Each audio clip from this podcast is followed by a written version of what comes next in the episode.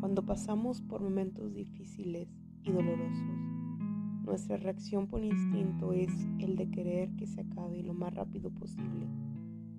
Si tengo que atravesar el valle de sombra, más vale hacerlo rápido. ¿Para qué dilatar el sufrimiento? Es también parte de nuestro instinto de preservación, no es negación. El dolor es real y enfrentarlo requiere valor. El libro de Eclesiastes pertenece a uno de los libros conocidos como el libro de sabiduría. La sabiduría difiere del conocimiento y la inteligencia en cuanto a que la misma tiene que ver con el conocimiento práctico. Consejos para la vida y para vivir mejor.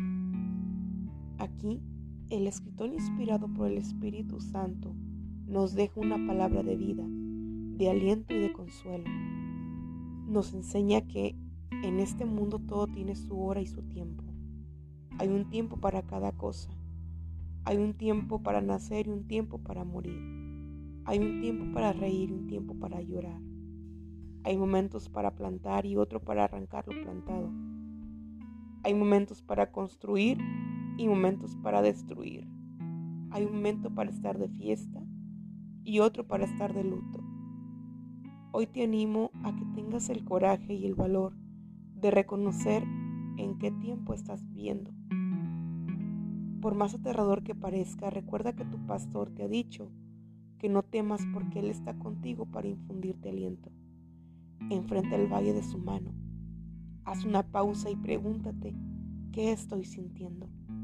¿Acaso tengo miedo de hablar sobre lo que me está pasando? ¿Tengo miedo de enfrentar el valle? La única manera de superar el temor es enfrentándolo y no escapando de él. No tengas temor ese tiempo de luto. En la tierra, en este mundo, la muerte forma parte del dolor natural creado. Hay un tiempo para todo.